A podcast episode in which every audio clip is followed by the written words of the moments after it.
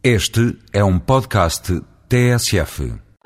Afinal, a movida não acontece apenas em Madrid. Lisboa também já tem uma. E ela acontece a 18 de outubro, o último dia da festa no Chiado. E o que é que acontece? Os guias Anísio Franco, do Museu Nacional de Arte Antiga, e Rui Afonso Santos, do Museu do Chiado, apresentam o melhor da noite local e aproveitam para contar a história e as transformações por que tem passado a zona.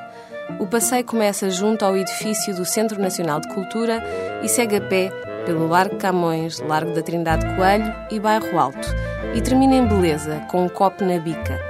A festa no Chiado é rija. Começa dia 11 e contempla visitas várias, passeios vários, concertos vários, ateliês vários e exposições várias. Nesta 12ª edição, abrem-se as portas normalmente inacessíveis da Estação do Rocio, da sede cultural do IAD, no Palácio de Pombal, e do Quartel do Carmo, e abrem-se gratuitamente.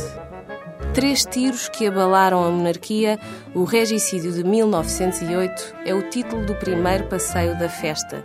Dia 11 às 10 da manhã visitam-se os locais relacionados com o assassínio do rei Dom Carlos I e do príncipe Luís Filipe, a 1 de fevereiro de 1908. Depois há cursos de reiki, feira de alfarrabistas, descontos em espetáculos da Companhia Teatral do Chiado e encontros à esquina, como aquele que se chama do Café e da Ginginha, a Festa e o Castiço no Chiado Pitoresco, que termina como não podia deixar de ser com uma ginginha no Eduardino.